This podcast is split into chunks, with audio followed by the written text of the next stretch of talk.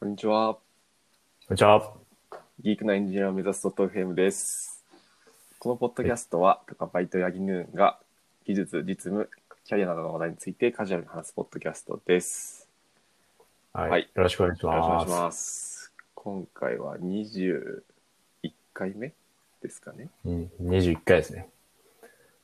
1週間に1回のペースでやってきてるんで、まあ単純計算で140日。確かに。そっか。1年の、1年のにに2.5分の1ぐらいですよね。そうですね。確かに確かに。なかなか続いてます続いてね。ますね。うん。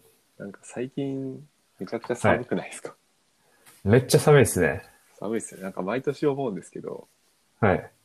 なんか日本の季節って春夏秋冬あると思うんですけど、はい。秋ってなんか10日ぐらいしかないんじゃないかって毎年思いますね。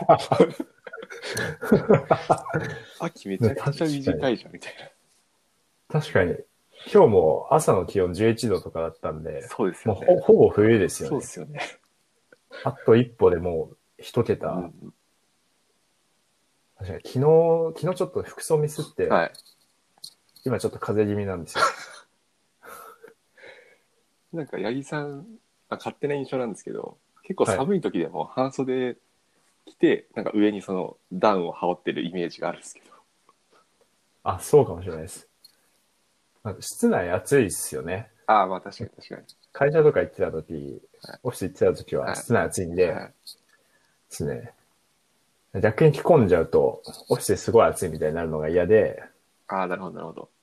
めちゃくちゃ暖かいアウター着て、中は半袖みたいな。はい。なんかその記憶があります。去年とか会ってた時。ああ、確かに。オフィスにお邪魔させていただいたり。ああ、ねそうです、そうですね。懐かしい。はいでちょっと僕が転職してから、転職してからもう、すぐあの、自粛期間にな、自粛期間っていうか、うんまあ在宅になっちゃったんで、あれですね、高パイさんまだ、僕の、その転職先のオフィスにまだいらっしゃってないですよね。あ、そうですね。うんちょうどなんか、お邪魔しようかなって思ってた時期ぐらいでしたもんね。コロナが流行ってきて。ねそうっすよね。でしたね、でしたね。はい。来るのか、その時は。どうなんですかね。来てほしいですけど。うんうん。そういえば昨日、はいなんか、あの、アルタイルっていうはい、はい。 data visualization のツールをいじってたんですけど、はい。あなんかツイッター、ツイートしてたやつですかね。あ、ですです。うんうんうん Python のその visualize 系のライブラリっていろいろあるじゃないですか。はいはい。本当いろいろありますよね。 Matplotlib とか、シーボーンとか、多分そこら辺使ってる人多いと思うんですけど、あとプロットリーとか、うんうん、そうですね。大体その3つが主流な気が。そうですよね。でもあれって面白くて、なんか、マットプロットリブって、そのデータフレーム指定して、X と Y 軸指定するじゃないですか。はいはい。で、なんかアルタイルはその Y 軸とかの指定の中になんか関数書けるんですよね。Y 軸の視点に関する。つまりそのアベレージ X、あ、アベレージなんだ。え例えば、ままあ、またスーパーマーケットのはい。その商品のカテゴリーとあと売り上げがこう、注文ごとにこう並んでるとするじゃないですか。うんうんうん。で、それで X イコール、そのカテゴリー、はいはい。で、Y イコール、えー、なんだ、売り上げってなんだ、セールスか。うんうん。セールスってなって、その average sales と書くと、そのカテゴリーでちゃんと平均してくれるんですよ。えー。あ、じゃあなんか自分でアベレージとか計算してプロットするじゃなくて、はい。よしなりあそう。そうです自分で、はい。あの、 DataFrame groupby を書く必要がなくて、はいはいはい。その、アルタイルがやってくれるんですよね。えー。これかなり面白くて。確かに。で僕、昔あの、 Tableau っていう BI ツール、ご存知かわかんないですけど、まあ、いじってたんですけど、その Tableau とちょっと近くて、 Tableau もなんか似た感じなんですよ。あ、そうなんですその一つ dimension 選んで、はいで、ディまあ、 dimension っていうのは、その軸のことなんですけど、うんうん。そのデータを切る軸のことで、で、 measure っていうのがその数量、まあ、売り上げみたいな。はい。で、そのメジャーの集計をどうやるかっていうのを、こう GI 上でなんか選ぶみたいな感じなんですよね。うんうんうんうん。それとすごい似てて、え難しくてー、アルタイルいいなって思いました。これ結構前からあるんですかね、あるタイルっていうのは。あるみたいですね。そうなんだ。いつからだろうな。確かにあんまり使ってる人見ないですね。そうですね。あんまりか僕知らなかったんで。なんか僕はあの、コラボラトリーのはいはい。サンサンプルノートブックで使われてるのを見て、あ、なるほど。それ知りましたね。へえ。あ、なんかちゃんとマウスオーバーで、はい。なんなんて言うんだろう。インタラクティブにデータが見れる見れるというか、表示されたりするんですね。ですね、ですね。インタラクティブもできますね。うん。はい。えー、良さそう。なかなか良かったです。あそうはい割といろんな種類のプロットができそそうですね。う。へえ。まあちょっと使い込まないとなんか、うんうんうん。ツール間の差はちょっと分かりづらそうなんですけど、うんうんうん。暇な時にもうちょっと触ってみようかなって思ってます。確かに確か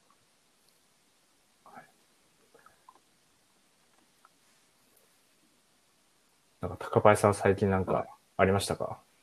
雑に、ですけど。に。最近、そうっすね。あ、なんか、アーカイブにコードタブがでできたっていううん、うん、うん。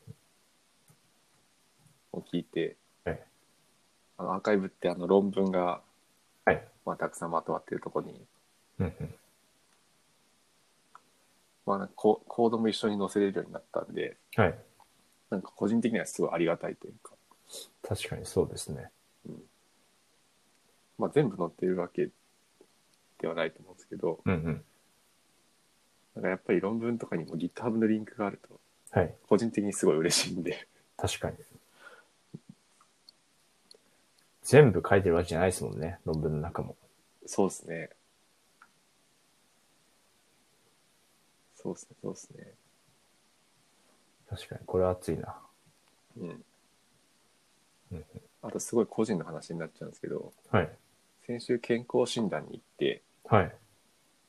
なんか視力が落ちてたっていう、結構ショックなことが、はいありましたね。あ、それなんか、見ましたよ、ツイッターで。はい。でも、でも、あれですよね。落ちたって言ってもいいんですよね。まあ多分な1以上はあるんですけど、落ち落ちたと言っても。はい。はい。でなんかもともと1.5ぐらいあって、はい。それがまあ落ちてたんで、なんか個人的にちょっとショックでしたね。ああ、まあでもずっと保ってきたものが、ちょっと落ちると、それはショックかもしれないですね。はい。そうですよね。はい。あとなんか目って、なんて言うんだろうな。自覚症状があんまりないじゃないですか。視力が落ちてきたなっていう。あ、もうあんのかな。ああ、なるほど。僕なかったんですよ。はい。なんか歯とかそういう、まあ見た目とか体重とかって、はい。割と自分で気づける歯が痛いとか、なんか太ってきたと確かに。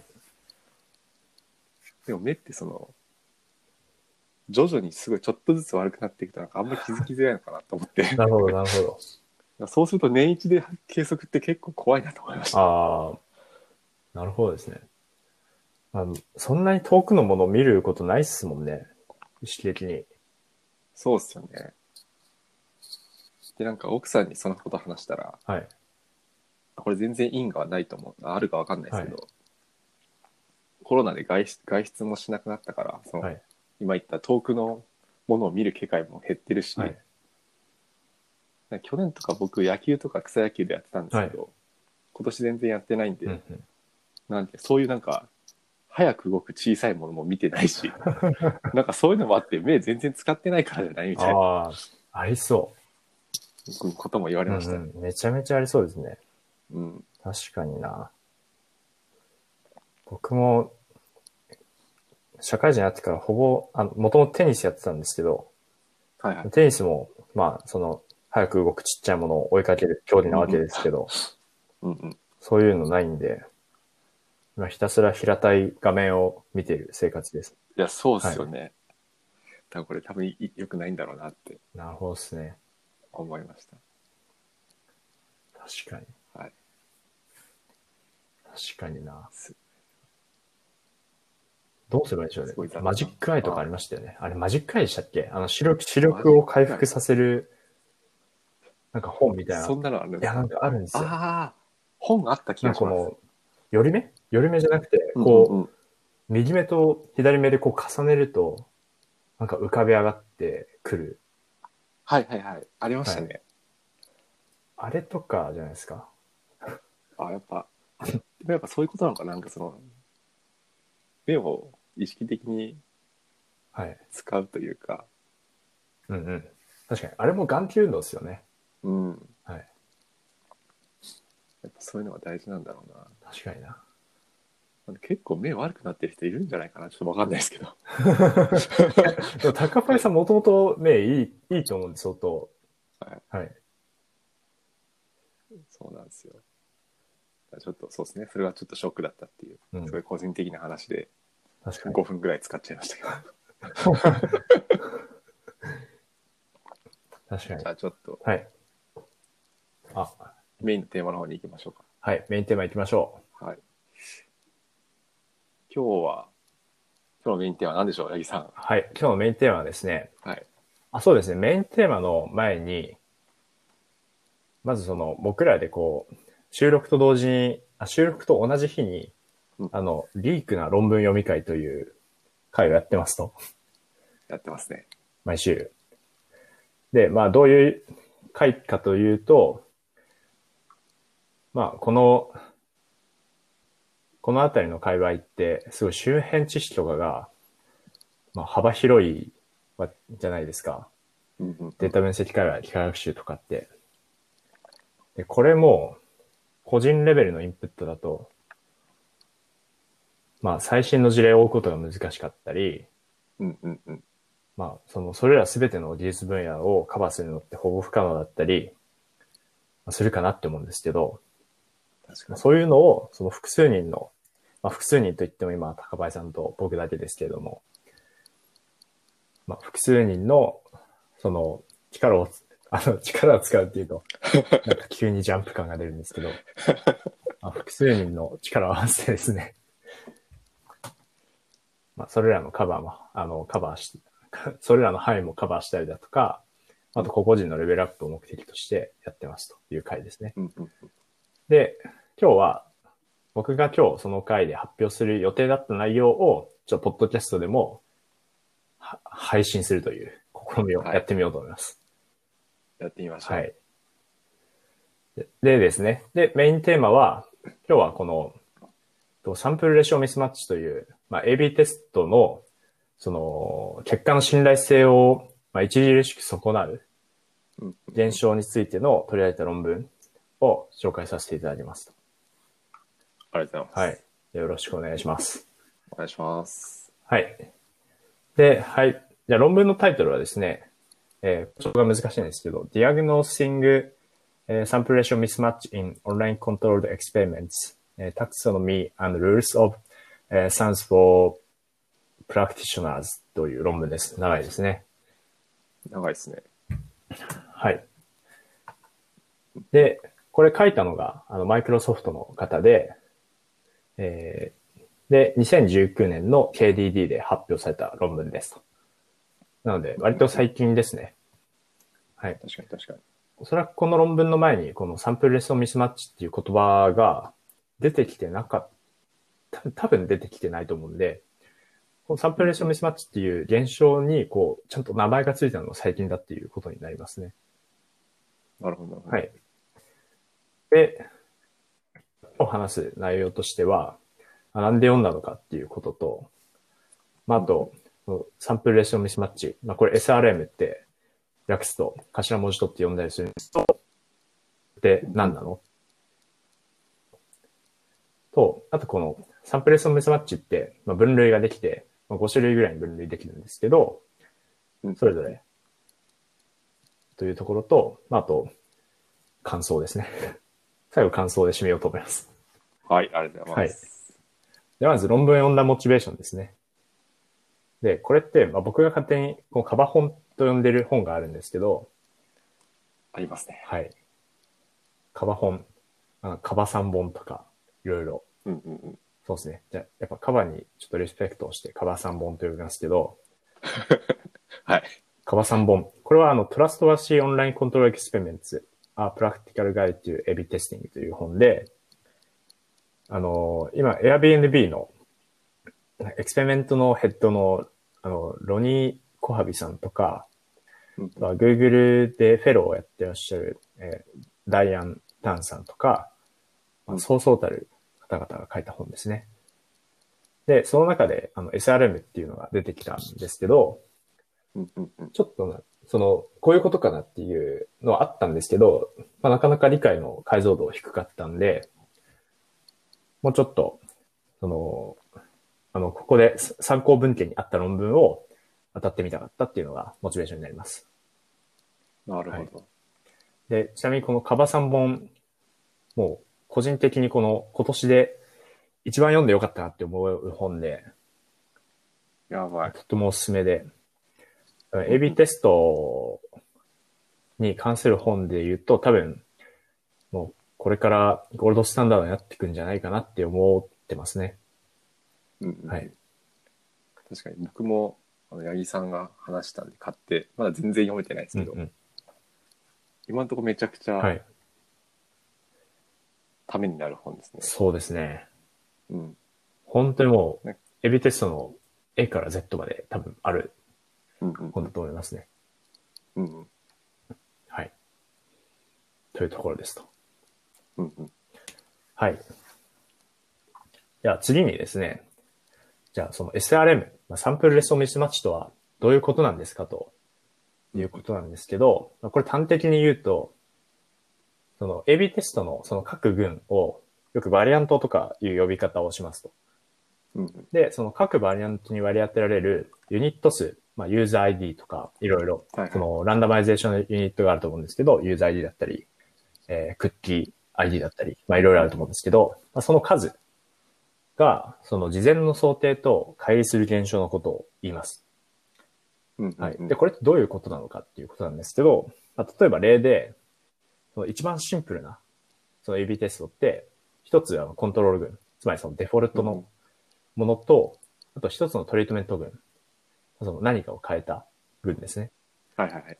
を想定して、で、その等しく、つまり、まあ1対1うんで、そのユニットを割り当てるっていう二群比較が、多分 AB テストでし一番シンプルなんですけど、それを想定しますと。はい。で、この場合って、そのサンプルレシオ、つまりその、それぞれのバリアントに割り当てられたユニットの数の比ですね。つまりトリートメントに割り当て、えっ、と、トリートメントに割り当てられたユニットの数と、コントロールに割り当てられた、えーユニットの数は、その1になることが想定されてますね。つまり、その等しく割り当てているので。うんうんはいそうですよね。確かに確かに。はい。しかし、これが例えば、例えば0.7とか、うんうん1.2とか、1よりも、まあ、ずれてくると、このサンプルレストミスマッチを疑うことになりますと。はい。うんうんうんわかりやすい。確かに確かに。で、まあ、それを検出、どうやって検出すればいいのかっていうのは、この後話すんですけど、まずその、SRM が発生してると何が問題なのかっていうことですね。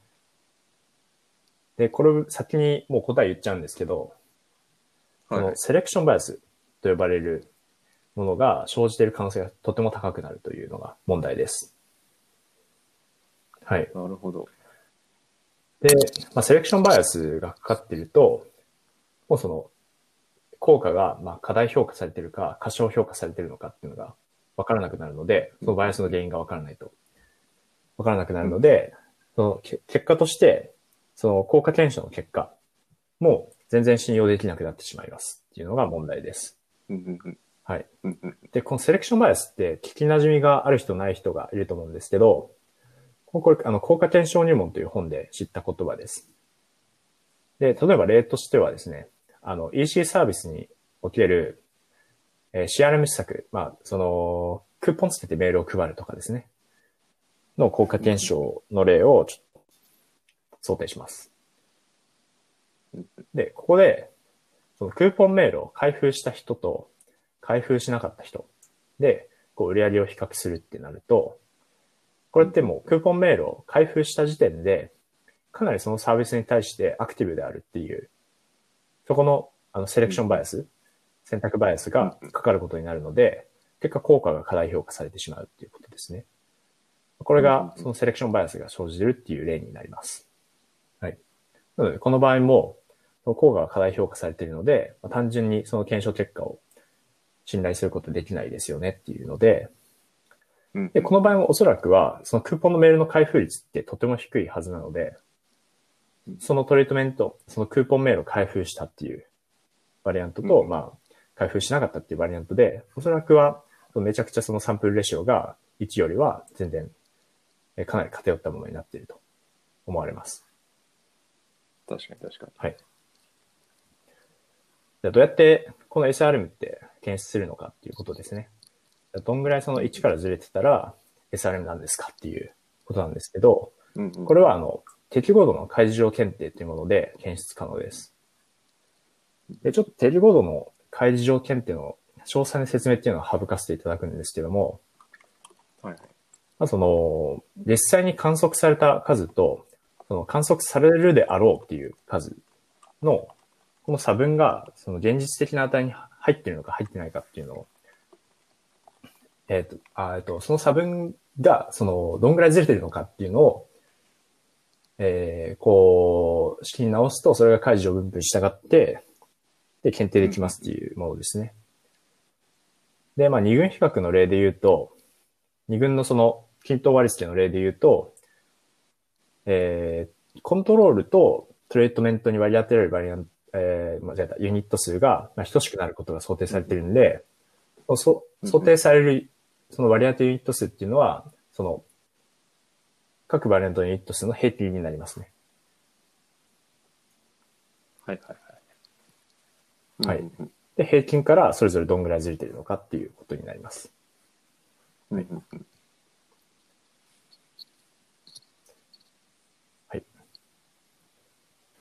はい。では、次に SRM っていつ発生するんですかっていうことなんですけど、まあ、AB テストって、まあ、大きくは4つのプロセスがあるというふうに、まあ、論文ではなっていて、うんで、順に行くと、まあ、1番目がアサインメントのステップ。で、これはシステムがバリアントを割り当てるステップですね。で、これはまあ人が、人の手で、こう、あのー ID を100で割って、余りで割り当てるとか、まあいろいろあると思うんですけど、そこのことです。うんうんうんで、2番目がミッションのステップですね。各ユニットは介入を受けて、ログが発行されるタイミングですと。うんうんで、3番目が log processing ですね。でこれが発行されたログが、その DB に格納される段階です。はい。うんうんうんで4番目が analysis です。で、これが分析者が集計を行う段階ですね。で、このどこの段階で発生するのかっていうことなんですけど、はい答えは全てのステップで発生しますっていうことです。はい。なるほど。でえー、そっか。これ2番とかでも発生するんですか？そうなんですよねするのちょっとこの後にその例とかも出てくるので、はい。ああ。そうですね。で、本当にこの、ま、どこでも発生してるんで、原因っていうのが、なんか一概にこれだって言えないんですよね。なので、とってもその原因究明が難しいっていう問題があります。で、うんまあ、原因究明が難しいので、この論文の中で、ある程度パターン化することによって、原因究明を簡単にしましょうみたいなものも論文が書かれたモチベーションになってました。はい。なるほど、なるほど。で次に5種類の SRM ってことですね。で、これは、まあ、5種類挙げると、まあ、それぞれのステップに対応するものと、あと最後に、 interference、イン interferen ちょっと読めない、 interference っていうのがあるんですけど、まあちょっとこう、今日あの、5個言ってる時間ないと思うんで、えー主要な2個に絞ります。で、それが、 execution SRMs とアナリシス SRMS ですね。はい。 execution はさっき言ってた、実際にユニットが介入を受けて、ログが発行さはい、れるっていそうです。そうです、そうです。ろですね。で、アナリシスが、分析者が集計を行う段階ですね。はい。うんうんうん。なるほど、なるほど。じゃあまず、エグゼキューションの例からいきます。これは論文の中に取り上げられてた例ですね。で、スカイプにおける AB テストの例です。まあ、例というか、まあ、実際にあったことなんですけど。で、バッファリングパラメータ。ちょっと僕もバッファリングパラメータよくわかんない。なんか、その音質をなんか決めてるものっぽいです。で、バッファリングパラメータっていうの、まあ普通はその固定らしいんですよね。固定で決まっているうんうんいるんですけど、それをあのダイナミックに、そのそれぞれのその状況に応じてダイナミックに調整する、リアルタイムに調整することで、通話音質の向上を狙ったテストでしたと。はい。で、まあもちろんその通話音質がその向上することがそその想定されてたんですけど、結果を見ると音質が統計的優位に悪化する結果になりましたと。なんでだっていうことなんですけど、で、ここで、そのトリートメント群で、その割り当てられたユニット数が30%も少ないことが分かりましたと。想定よりもですね。で、これは SRM が発生してますなる。ほど。これなんでだっていうことですね。確かになんでだなんでだと思いますか？これなんでなんですか謎解きみたいですよね。なんでだろうな。なんはいかその時期に、あ、これ関係ないか。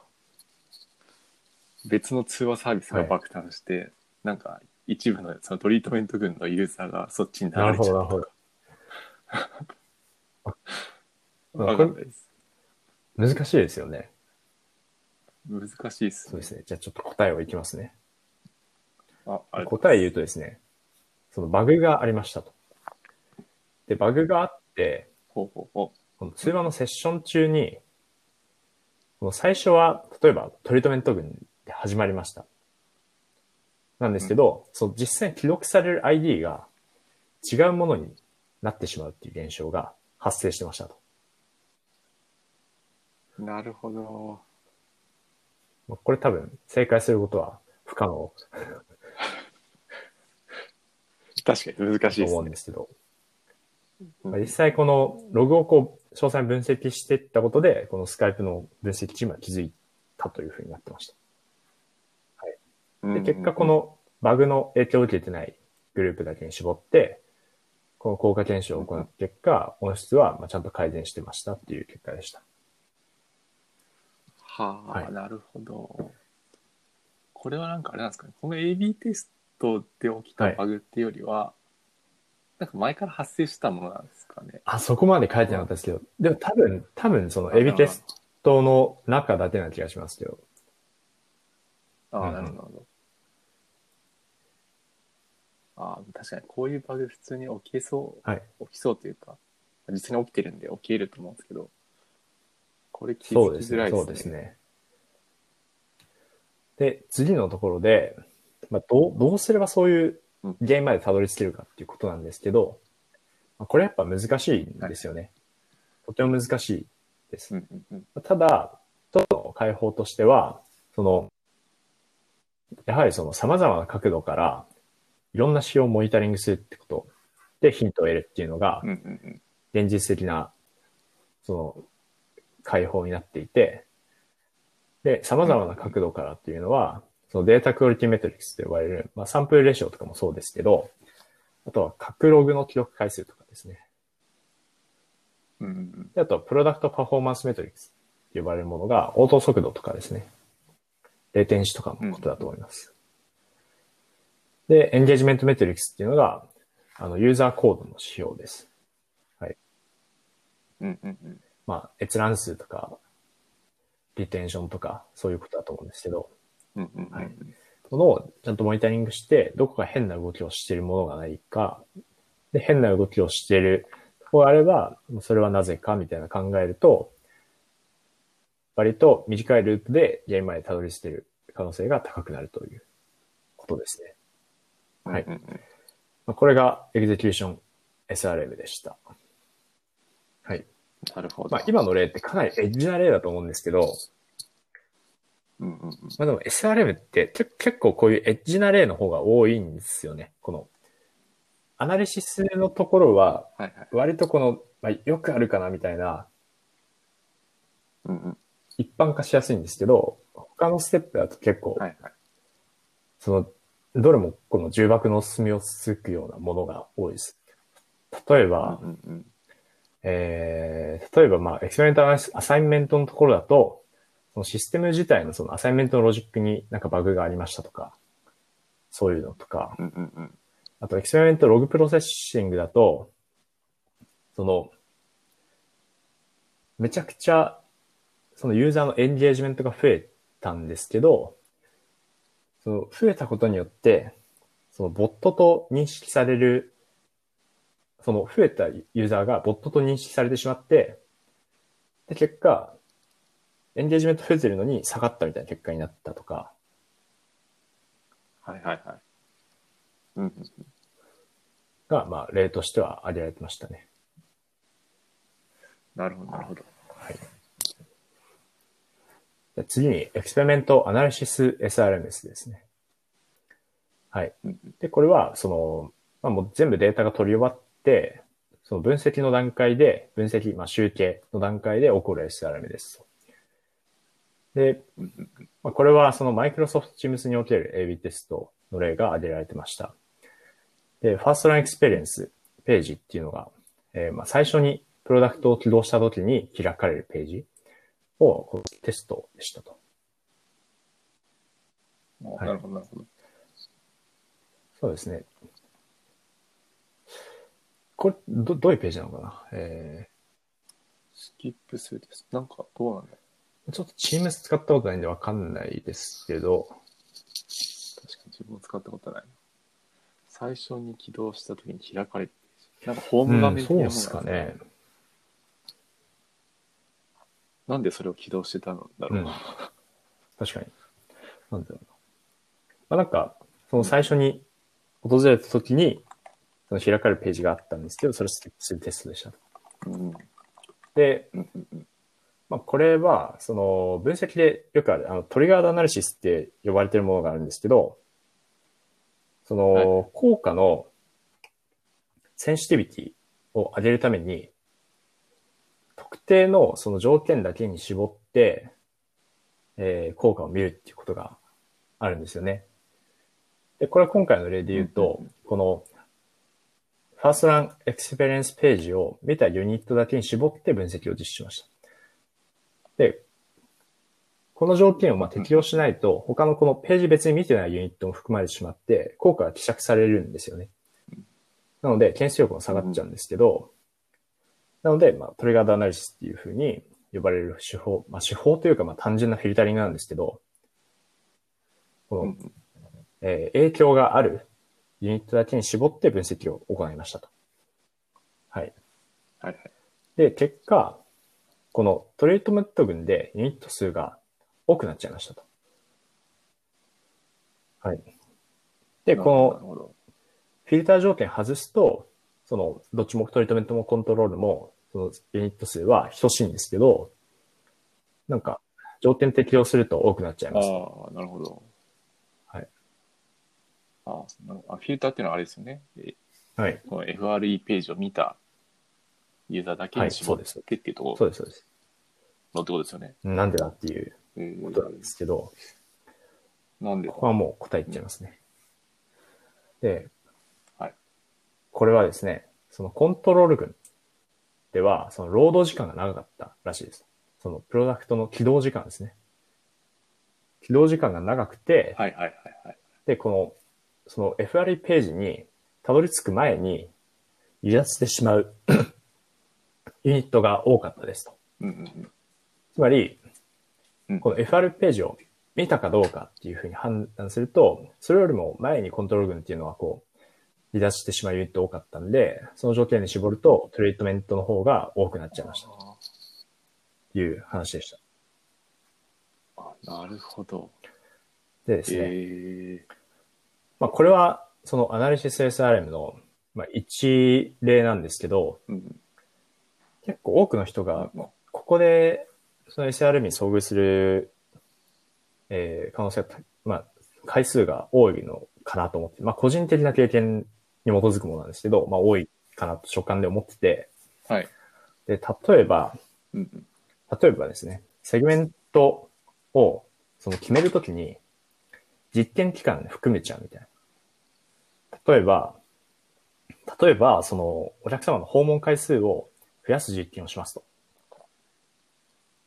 で、で、コントロールトリートメントに分けますと。で、うんで、それで、えー、例えばそのセグメント別に見たいですよねみたいな話になって、じゃあライト、ミドル、ヘビーみたいな切り方で、その実験期間含めて、ライト、ミドル、ヘビーとか切ると、おそらくそのトリートメント群では、その訪問日数っていうのが大きくなってるはずなので、そのヘビーの人数が。コントロール群よりも増えちゃったりしますと。あーあ、確かになるほど、なるほどと。かでも起きますし、ああ、ありそうですですね。うんうんうん。あとは、その分母の数値が変わる仕様で評価をするっていうのもあるかなと思ってて、まあ、これちょっと前にもお話ししたかもしれないですけど、あの、えー CTR と CVR みたいなもので考えて、えーそのランディングページ目のに変えたけど CVR で評価する。そう単純に目を引くものに変わっただけで、こう入ってくる人が増えるので、トリートメント群では、その分母、つまりそのランディングページ実際にこう訪問する人が増えるので、CVR でなんか下がったように見え見えちゃいますよみたいなものも、この SRM の一例ですね。うんうんうん。なるほど、なるが、ほど。まあ、いろいろここはパターンがあると思います。はい。確かに。で、最後にこの SRM タクソノミーっていうものがこう取り上げられていて、で今ちょっと音声では伝えられないんですけど、こう画像、なんかフローチャートみたいなものにまとまってます。で、SRM 各段階、その Assignment、Execution、Processing、Analysis、Interference っていうふうに、まあ、まとまっていて、であとそれぞれの、その、要因として疑われるものが、こう、箇条書きになってるみたいな感じですね。そうですね。わかりやすいですねなのでこう、SRM に遭遇したときに、どれかなみたいな、当たりをつけられると思います。はい。確かに。これだけ見てもかなり多いなって思いますよね。多いっすね。こんなにあるんだな。はい。という内容でした。うんうん。で、最後に、まあ、感想というか所感なんですけど、はい。まあ、やはりその文中にも書いてあるんですけど、SRM を避けるために何をすればいいのかっていうので、まずはこの、みんなでこの存在を認識するっていうのが、かなり重要ですね。うんうんうん。なので、その、まあ、自分だけが分かってると自分だけしかこの可能性に気づけないですけど、みんなが分かってれば、みんなで気づけるっていう。誰か一人が気づかなくても、他の人が気づくかもしれないっていう感じですね。はい。確かに確かに。なんかこの、そうですね。まずこれがあるんだよっていうことを、意識しとかないとそうですね気づか。ないですね、絶対。と思いましたね、聞いててそうなんで。すようん。で、あとは SRM の原因解明ですね。のためには、やはりそのうん、いろんな指標をモニタリングしておくことが必要ですっていうのが分かりました。うんうんうんうんうんという感じですかね。確かに確かに。いや、めちゃくちゃはい勉強になったな。そうですね。なので、なんか、エビテストも、こう、単純にスプリットして、その、単純にその、平均値比較するだけだと、こういうのが起こっている時とかに、間違った、その、検証結果で意思決定しちゃうことになるんで、ちょっとそこは注意深く信頼性っていうものをこう考えていかないといけないですよっていうことですね。うんうんうん。うんうんうんうん。はい。なるほど、なるほど。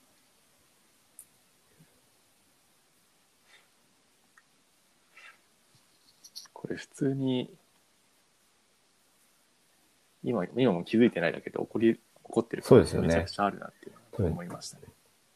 うん。こう、この SRM っていう現象が AB テストの中では、結構もう、もうほぼ SRM って言っていいぐらいこるものなんで、うんうんうん。うん、そこそこの頻度で起こってそうだなと思います。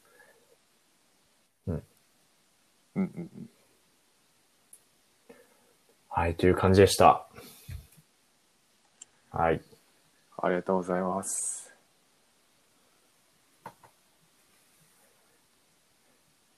で、まあ、今は、まあ、こんな感じで、このディーク、ディークな論文読み会というものをやってるんですけど、まあ、今は一応、まだオープンにはしてない。まあでも、一応、そのリポジトリがあって、パブリックなリポジトリなんで、なんかもしもあの。もしもあの、してみたいみたいな方がいれば、気軽にこの一瞬にコメントいただければあ、確かに確かに。はい、ありがたい。はい。そうですね。リンクも貼っときますか、じゃあ。ツイッターか、はい、ポよろしくお願いしまッドキャす。ストのところにお願いしま。貼りますしょう。はい、という回でしたね。はい。はい。はい。じゃあ今日はそんな感じですかね。はい。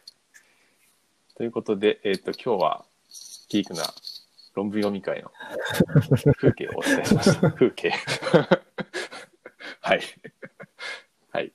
えっ、と、ご質問だったりご意見っていうのは、えっ、と、Google ホームだったり、Twitter のギークアンスコエンジニアでお待ちしておりますので、ぜひご気軽にご連絡ください。はい。えーご視聴ありがとうございました。